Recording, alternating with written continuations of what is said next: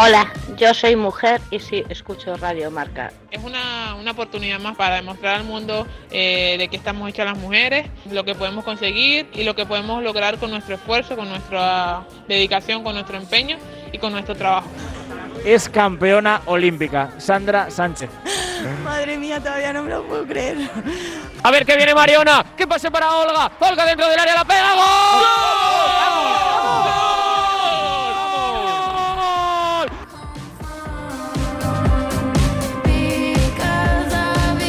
Desde enero de 2017 os hemos acompañado cada sábado a las 12 de la mañana con la intención de dar visibilidad y voz a las mujeres que hacen que nuestro deporte sea cada vez más grande.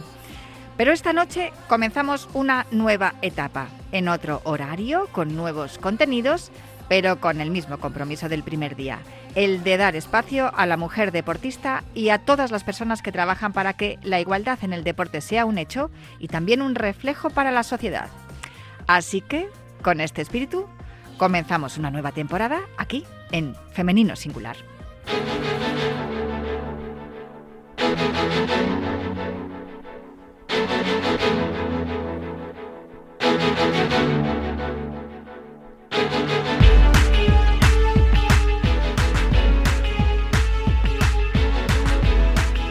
En Radio Marca Femenino Singular con Natalia Freire.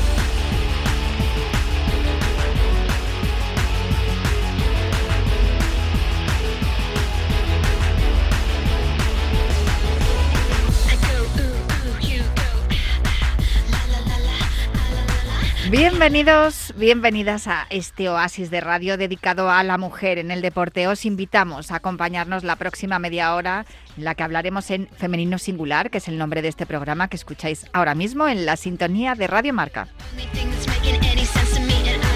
Os recuerdo que podéis encontrar todos nuestros programas en todas las plataformas de audio y también en la web de marca.com. Me acompaña a los mandos técnicos Raúl Santamaría, que ya está haciendo que todo suene a la perfección. Y arrancamos ya.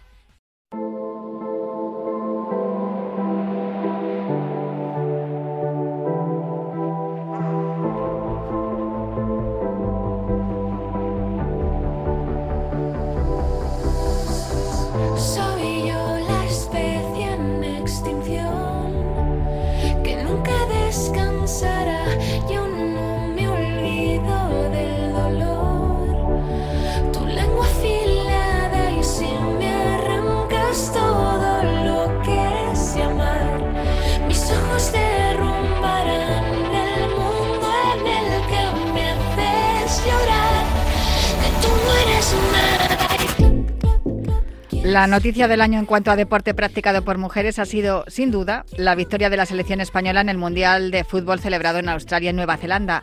Un campeonato en el que la selección eh, ha conseguido el título haciendo un fútbol elegante y al mismo tiempo vertiginoso, con una mezcla perfecta de veteranía y juventud. Sus futbolistas han demostrado tener, además de calidad, personalidad.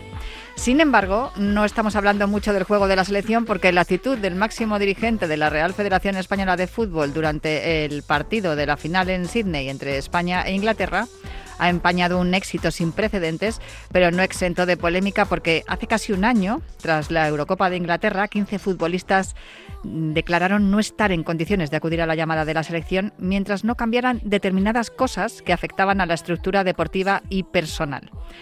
Algunos tomaron esta actitud de las futbolistas como un chantaje o un capricho, pero el tiempo, como casi siempre, pone a cada uno en su sitio. Tras el título mundial conseguido y el escándalo que ha, que ha rodeado a este título, el sacrificio de las rebeldes parece finalmente haber valido la pena. Para hablar de todo esto, tengo al otro lado del teléfono a una de las personas que más ha peleado por dar visibilidad y espacio al fútbol femenino, además de ser una pionera en, en lo que se refiere a la narración también y a, la, a, lo- darle espacio ¿no? al, al fútbol femenino. No me extiendo más. Danae Boronat, muy buenas, ¿cómo estás? ¿Qué tal, Natalia? ¿Cómo estás? Oye, tú eres todo un referente dentro del periodismo. La primera mujer en narrar a nivel nacional en televisión un partido de la primera división masculina, un Atleti Sevilla, para más señas, pero es que además también fuiste la primera en, en narrar los partidos de- del Mundial de Francia de, de 2019. yo creo que ese año 2019, Danae, no sé si estarás eh, conmigo, fue un antes y un después para el fútbol femenino, porque aquella temporada vimos prácticamente todos los partidos de la liga en gol, en abierto. La final de la Copa de la Reina se celebró en Granada con un lleno espectacular. Las entradas volaron, estuvieron allí también la Reina y las Infantas, si no recuerdo mal, por lo menos una de ellas sí que estuvo. Y, y, además en un ambiente espectacular con la Real Sociedad y el Atlético de Madrid, las dos aficiones hermanadas. Y además aquel Mundial de 2019 también yo creo que supuso a nivel mediático algo que sin precedentes, ¿no? Que nunca antes habíamos visto. Sí, totalmente. Y tú estuviste allí en primera persona, eh, disfrutando de todo ello, y por eso luego decidiste, yo creo, ¿no? Eh, eh, también contarlo todo en tu libro, en No las llames chicas, llámalas futbolistas.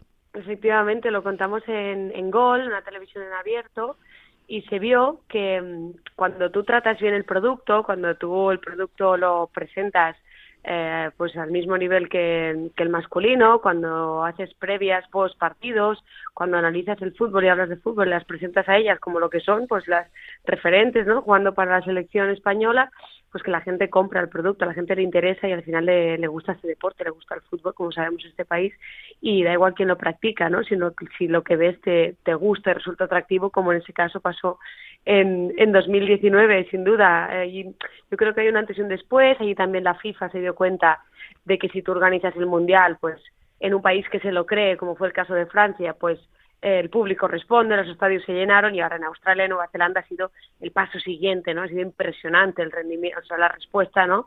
De, de los espectadores, de las aficiones, eh, yendo a los estadios en masa y siguiéndolo también a través de las televisiones, en las redes sociales, realmente eh, se ha visto este, este año que, que todo lo que ha hecho la FIFA, ¿no? que empezó a verlo en 2019, pues ha tenido, ha tenido resultado, ¿no?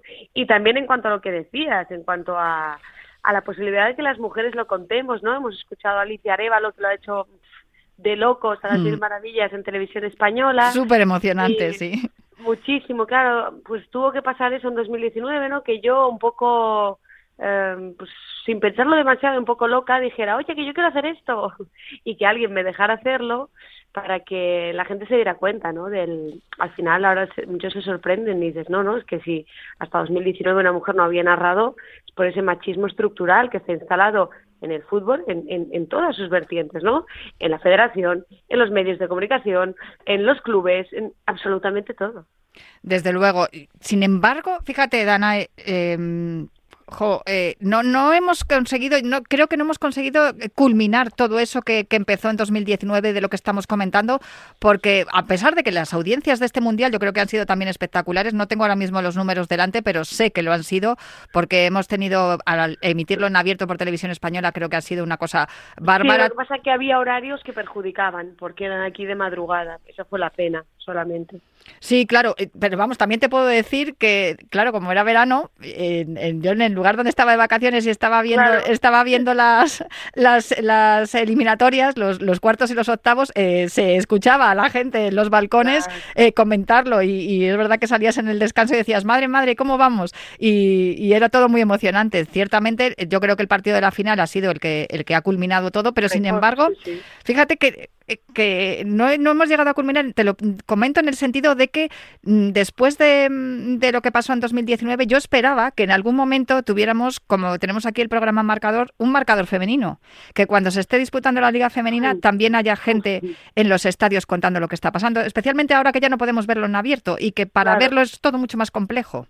Claro, es que hay que pedir a los medios de comunicación ese, ese paso adelante, evidentemente, porque tenemos esa responsabilidad de ser el altavoz de, de algo que está pasando que ya que, que hay que dejar atrás, ¿no? Creo que ya es evidente que los que sostenían que esto no interesaba, que no vendía, que no sé qué, creo que se tienen que esconder y, dar paso a una nueva realidad. Pero es que ahí todos los medios se tienen que poner las pilas y, como dices tú, efectivamente, dar el mismo tratamiento que le dan al masculino al femenino y verán cómo las audiencias y cómo las aficiones responden. Pero claro, si la gente se tiene que volver loca para oír cómo le ha ido a su equipo, para buscar el partido, para, o sea, evidentemente tú tienes que poner esas facilidades y la gente lo va a consumir porque ya está, es que ya están enganchados, es que creo que ya, eh, creo que la afición ha visto que dice, hombre, si es que estas jugadoras son buenísimas, ¿cómo no me va a interesar a mí esto? Si lucen el escudo de mi equipo, si no lucen mis colores, es que eh, creo que es eh, evidente que, que, que, hay que hacer ese cambio ese de chip en los medios. ¿Crees que hay un problema de comunicación también? Porque muchas veces las personas que se encargan de dar las noticias sobre fútbol femenino no están dentro del fútbol femenino. Te quiero decir, es que te voy a poner un ejemplo. Esta misma mañana he escuchado en, en una radio, no voy a decir cuál, que cuando vas a los partidos de liga están solamente los familiares en la grada. Es que no es así desde hace ya, pues prácticamente yo diría que desde 2019, dos, eh, bueno, recuerdo la final de la Copa de la Reina en 2017, claro. que fue en la que fue en la, en la ciudad de fútbol de Las Rozas, que ya sabes que tiene una grada pequeñita y recuerdo a Lola a Lola Romero que, que, tuvo sí. que, que, ir a la puerta y decir, dejad entrar a toda esta gente, que, que no se van a quedar en la puerta. Y estaba la gente en las, en, en las eh, barandillas y en las escaleras mirando el partido, porque la, el poder de convocatoria que tiene el fútbol femenino es inesperado y es enorme. Yo recuerdo aquella cosa, final de 2017, pero fíjate, es que lo puedes ver, hemos batido récords de, de, de, de asistencia en un visto, montón de partidos. Eso se ha visto en el, en el Camp Nou de manera muy clara. ¿no? Sí. Eh, cuando tú eh, pones ese partido, tú el fútbol femenino lo tratas de la misma forma que al masculino, la gente responde, ¿no? En el Barça no creían que el femenino, aunque tuviera mucho seguimiento, tenía mucho miedo al principio de que no llenara el Camp Nou, porque decían, claro, es que se verá el estadio medio lleno, ¿no? Y ya hubiera sido una barbaridad que acudieran 50.000 personas, que es medio estadio. No, no, acudieron más de 90.000 ya en numerosas ocasiones ya el Barça ha normalizado, ¿no? El llenar el Camp Nou y eso no es una excepción. Es que si a la gente del Betis, en vez de jugar en un campo feo, chungo, apartado de la ciudad deportiva, pones a las jugadoras en el Benito Villamarín, automáticamente van diez veces más personas de las que irían, porque evidentemente el escenario también hace muchísimo. No es lo mismo ver a tu cantante favorito en, un, en el bar del pueblo que ir a verlo pues al Palau Sant Jordi o al Estadio de la Cartuja o al Within Center, ¿no? Evidentemente que no es lo mismo, entonces eh, todo se magnifica y todo crece y es más interesante. O sea, la de Iris, por ejemplo, yo esto lo veo mucho en Barcelona, muchísimos extranjeros que van al Camp Nou a ver el Barça, que les importa un rábano el fútbol y solo van pues por ver ese estadio, ese escenario, ¿no? Ahora ya no es el Camp Nou, ahora es en Montjuic o en el Santiago Bernabéu pasa lo mismo, o en el Ramón Sánchez Pizjuán o mm, en cualquier estadio de España. Es que ¿no? ha pasado en San Mamés, es que fíjate, me estoy acordando ahora mismo del récord que se batió también en el, en, que era un partido de liga, de, en, en, el Metropolitano, 60.739 personas, claro, y era un partido de liga. Es una pasada, mm. es un estadio majestuoso y a la gente le gusta sentirse parte de ese espectáculo. Y ese partido en el Cerro del Espino, pues obviamente no es lo mismo. Entonces ahí hay que pedir ese esfuerzo de creérselo a los clubes, decir, oye, pero inténtalo, abre tu estadio al fútbol femenino y verás como mm, acuden mm, muchísimas más personas de las que van a ese campo pequeño, ¿no? Porque evidentemente cambia mucho la película. Entonces, es que esto, mmm, el, los análisis esos simplistas de, no, es que solo van a ver las familias, tú es trátalo que... como Dios, dale la publicidad que merece, dale el marketing, eh, preséntalas a ellas como lo que son ahora referentes, ponle un buen estadio, ponle un buen horario, ponle todo, que la gente pueda llegar con facilidad allí, porque a veces también es que hay campos estos de las ciudades deportivas que la gente no tiene cómo llegar si no tienes un, un coche privado, ¿no? Es vehículo privado. Entonces, a la mayoría de grandes estadios se puede llegar pues en metro, en autobús. Entonces se trata de eso, de poner todas las facilidades que le ponemos al masculino y verán cómo la gente responde. Y los horarios también, que los horarios, por supuesto. También es todo. importante.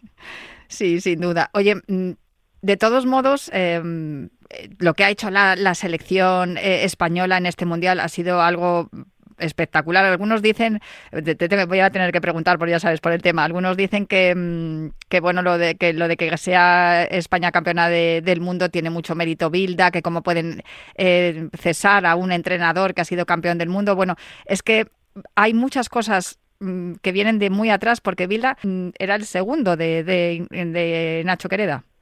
No, no, no era su segundo, porque es que no existía, no tenía ni segundo Quereda. Era el responsable de, de todas las categorías De las inferiores, ¿no? Quereda estaba en la absoluta y, y Bilda pues se encargaba, se encargó realmente de, de formar toda esa estructura de las inferiores que no existía, es cierto, en España, ¿no? Pero, claro, obviamente yo entiendo que la gente que, que desconoce la realidad del fútbol femenino y de esta selección y de lo que ha pasado en la federación en los últimos ocho años en los que manda Jorge Vilda, tiene el, todo el poder ¿no? del fútbol femenino. Que hay que recordar que era también director deportivo. Entonces, Claro, si había algún problema con el entrenador, a, a la persona a la que tenías que ir a quejarte era el mismo entrenador. Exacto. Entonces los que desconocen desde fuera, yo entiendo que mm, pues que quieran darle mérito al entrenador porque parece difícil, ¿no? Obviamente separar al- el éxito de un colectivo de su entrenador, ¿no? Co- Obviamente hay que darle mérito, ¿eh? Algu- alguna Sí. cosa bien habrá hecho, obviamente. Y yo creo Eh, que además lo ha hecho tú, especialmente, no sé si estás de acuerdo conmigo, especialmente desde las 15, desde la rebelión de las 15, Evidentemente. que dice, Jorge hay que hacer algo. Mm. Vio su puesto peligrar, porque él mismo lo ha contado, que, que él puso su cargo a disposición de Rubiales, porque cuando tú pierdes la confianza de tu grupo, tú te tienes que ir. Eso es así. Y él ha contado ¿no? que, que puso su cargo a disposición de Rubiales y fue Rubiales el que no le dio la gana a sacarlo y por tanto eh, bueno, pues eh, intentar o, intentar ver qué pasaba ahí, ¿no? Simplemente dijo, no, no, tú tranquilo, eh, vamos para adelante y claro, aunque las jugadoras obviamente no era, su objetivo no era eh, que quitaran a Jorge Vilda. Eso sino era lo que te iba a preguntar, porque al final lo que trasciende es que las eh, 15 se No, ponen en rebeldía claro. para echar al entrenador, pero Esa es que la va... versión que le interesó a la federación dar. Ya. Esa es la versión, como ellos controlaron el mensaje, porque ellas decidieron hacerlo de forma discreta y de forma interna. Ellos son los que hacen público el mail en el que ellas decían no estar en condiciones eh, eh, psicológicas de acudir a la selección. Entonces la federación lo que hace es, como decías en tu introducción, eh, tildarlas de, de caprichosas, ¿no? de chantajistas en aquella vergonzosa portada del diario Marca y automáticamente pues eh, dominar el, el mensaje ¿no? y decir, simplificarlo diciendo es que se han cansado de este entrenador, porque claro, ya llevan siete años con él y ya se han hartado de él, ya no lo quieren, ¿no? Evidentemente la cosa no iba por ahí, ¿no? Pero, por supuesto, uno de los puntos es que en el fútbol masculino jamás un entrenador se mantendría en el cargo siete años si no hay un progreso, si no hay unos avances y si tú no vas eh, mejorando, ¿no? Y eso no había pasado con Jorge Vilda porque no se había superado ni una sola eliminatoria, ¿no? Se había llegado por primera vez a los octavos del Mundial en 2019, en el Mundial de Francia que comentábamos, y nada más. Ese era el único avance que se había conseguido, ¿no? Absolutamente nada destacable. Siete años en el cargo parecen suficientes como para elevar el nivel y que la exigencia sea mayor y decir, bueno, es que tenemos a unos grandes futbolistas y pueden llegar muy lejos y ¿por qué no llegan más lejos? Pues porque no se está dotando de todo lo que ellas necesitan para desarrollar su talento al máximo, ¿no? De todo todo aquello de, mm, que necesita un, un deportista de élite a nivel profesional para poder desarrollar su talento al, al máximo. Ellas hicieron una serie de demandas muy amplias que las hicieron a nivel interno y algunas solo fueron escuchadas y otras no, ¿no? Como es por ejemplo el caso de, del entrenador. Pero el entrenador sí se puso las pilas evidentemente. Sí empezó a escuchar más a las jugadoras en cuanto a cómo hay que jugar, qué queréis hacer, ¿no? Por ahí corren vídeos en los que habla mucho con Alexia Putellas, ¿no? Jorge Vilda. Y sabemos pues que durante el Mundial también ha escuchado mucho a las futbolistas, ha hecho muchos cambios y cosas que ellas demandaban, ¿no? Ha sido listo, yo creo que ha sido incluso valiente. Hasta ahora había sido muy conservador en todas las eh, fases de clasificación siempre había sido muy conservador y de repente empezó a, tomar decisiones más arriesgadas escuchando a sus futbolistas, ¿no? Entonces, eh, obviamente tiene parte de mérito, no hay que quitárselo, pero los jugadores sienten de forma clarísima que para seguir avanzando necesitan aire nuevo, necesitan nueva metodología mmm, y personas preparadas. Que no sé, obviamente, si esa persona es Monche Tomé, porque no tiene experiencia entrenando un equipo de élite como primera entrenadora y, y creo que, que no era la persona, creo que no era la entrenadora más preparada para dirigir a la selección campeona del mundo, sinceramente. Pero todo mi respeto y toda mi prudencia y vamos, si le damos la oportunidad a Moncho Tomé que demuestre eh, todo lo que sabe. Bueno, Jorge Vilda no tenía experiencia eh, entrenando a equipos de élite, pero sí la tenía en categorías inferiores, que es un poco Sí. también lo que le pasa a Montse Tomé.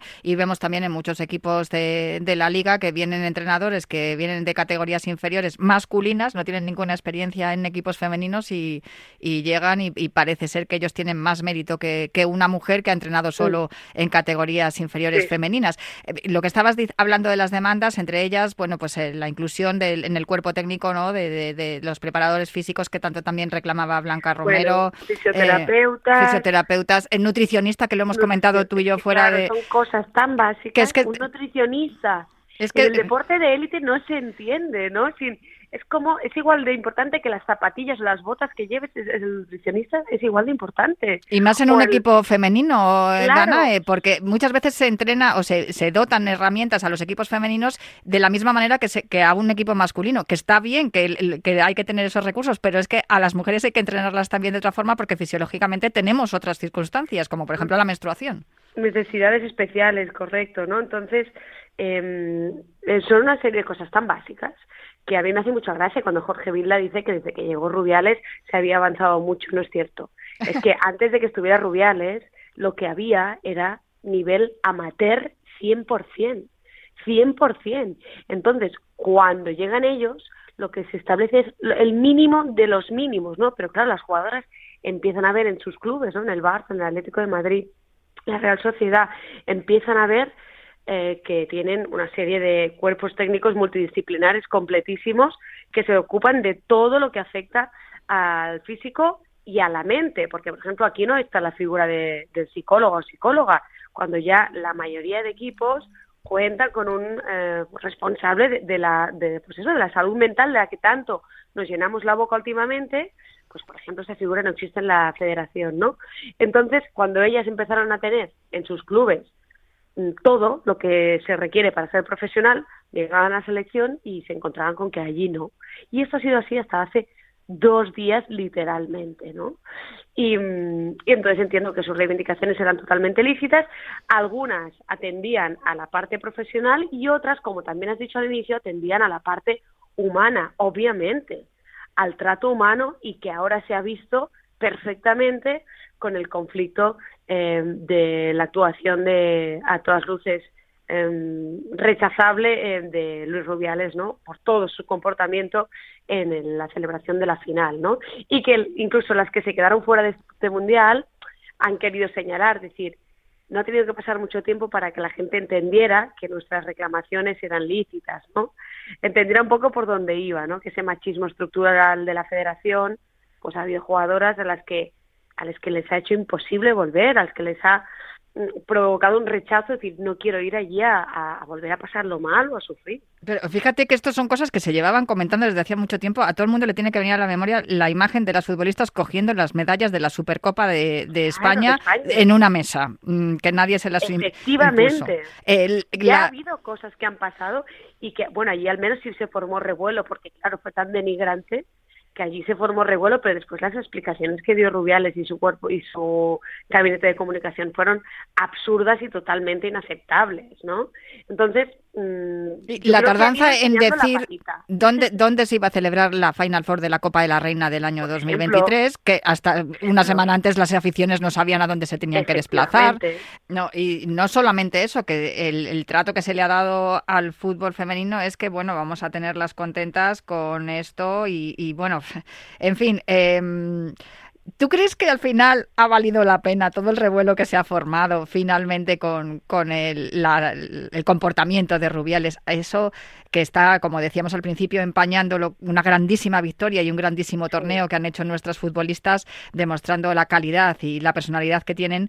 Eh, ¿Crees que ha valido la pena? Porque al final es como Bueno, si se hubiera destapado. No sé, Natalia, sí, todavía no lo sé, pero creo que sí, que al menos eh, de momento ya ha servido para que muchas personas entendieran, ¿no? Lo, lo podrido que está ese estamento por dentro, ¿no? Y, y ese, mm, ese sistema de eso, de, de abuso de poder eh, que han ejercido durante todo este tiempo y de, mm, y de menosprecio al fútbol femenino y sobre todo a las mujeres, ¿no? Entonces, sí que ha servido eso para que de repente todo el mundo haya visto que quizá eh, habíamos dejado, bueno, que quizá no, que seguro que se había dejado el fútbol que representa tanto a España alrededor del mundo, ¿no? Porque es marca España, porque al final eh, los equipos españoles, los, eh, mm, los, las selecciones siempre llegan lejos, ¿no? En, en el mundo, pues que tú tengas como representantes del fútbol español a dirigentes que en ningún caso son ejemplares, en ningún caso representan los valores del deporte, ¿no? Que no están comprometidos con la igualdad real en el deporte, pues que no pueden estar más al frente de esta institución, ¿no? Si es que nos importa y por lo que se ve, pues sí, importa y nos preocupa, ¿no? Con lo cual, yo creo que es súper interesante el movimiento que se ha generado en redes sociales, ¿no? A nivel, pues eso de la sociedad, decir, ostras, esto no se puede consentir. Eh, estas mujeres necesitan recibir un trato adecuado, ¿no? Porque, porque ellas son referentes, porque ellas están haciendo algo que es muy interesante para las niñas y niños que, que ahora suben y, y se les debe, pues eso, permitir que puedan desarrollar su trabajo y su talento en las mismas condiciones que lo hacen los hombres, ¿no? Entonces, yo creo que sí ha servido un poco, pero todavía falta muchísimo, ¿no? Es decir, creo que el cambio real y profundo todavía está lejos de producirse. Te voy a hacer las dos preguntas eh, últimas. Eh, ya hemos conocido hoy la lista de las nominadas al Balón de Oro. Y, y también de los nominados. Solo hay un español entre los hombres y eh, españolas hay unas cuantas entre las mujeres. Eh, Patrick Guijarro, Mapi León, fíjate, Mapi que ni siquiera jugó al Mundial. Aitana, la primera, Exacto, pero es eh, Olga León es la Carmona. mejor central del mundo, junto Sí. con Irene Paredes. Es que, claro. son unas cuantas. Alma Parayuelo también está nominada. Bueno, es que me Sí. pierdo en la lista y porque... Aitana Bonmatí que lo va a ganar. Sí, es- posiblemente Se ya tiene de best y además muy bonito su, su discurso al recibir el premio. Muy importante. Pero tenemos unas cuantas candidatas en, en esta lista y sin embargo solo está Rodri en el masculino. Em, ¿Sientes que desde los medios de comunicación todavía no tenemos interiorizado tampoco todo esto que estamos hablando? Nosotros también tenemos que hacer autocrítica porque, claro, cuando hablamos de españoles nominados al Balón de Oro solo nombramos a Rodri y nos olvidamos de, de las mujeres que están esto nominadas. pasó- mira, esto lo denuncié hace, creo que ya son dos años, que Jenny Hermoso eh, fue nominada, también estaba, eh, nominaron a Sergio Ramos y a Jenny Hermoso. Y todos los medios solo hablaban de Ramos. Yo me acuerdo que puse un tweet diciendo, hola, pero que eh, Jennifer Hermoso es española, pero que la han nominado por lo mismo que a Sergio Ramos, pero por favor, entonces por eso hay que volver a, a lo que comentábamos al inicio, ¿no? A la responsabilidad que tenemos en los medios. Lo que pasa que, claro, esto requiere un esfuerzo. Esto requiere que la gente que está en los medios trabaje, estudie, mm, conozca a las protagonistas, ¿no? Y tenga interés por darles, pues eso, ese, ese trato que, que merecen. Al final, es que no es ni más ni menos. Es, eh, eh, es que eh, ser campeona del mundo eh, pues debería permitirte estar todos los días en los medios, ¿no? Porque es realmente un hito muy difícil de alcanzar para, para cualquier deportista, ¿no? Desde Entonces, luego. Creo que estamos en el camino del cambio, pero todavía cuesta mucho. Llevamos tanto tiempo, ¿no? De, de, pues eso, la costumbre es hablar solo de ellos y de ellas, solo se habla y no solo en fútbol, en cualquier deportista, cuando hay grandes hitos, ¿no? Cuando ganan medallas olímpicas, cuando ganan grandes torneos internacionales. O sea, las mujeres tienen que ser las mejores del mundo para ser noticia y para ser tratadas como merecen. Ellos podemos estar hablando de hasta de la talla de calzoncillos que tienen, aunque no sean casi nadie, te diría. La última que te hago. ¿Podremos empezar un campeonato de liga alguna vez sin, jornada- sin tener jornada de huelga?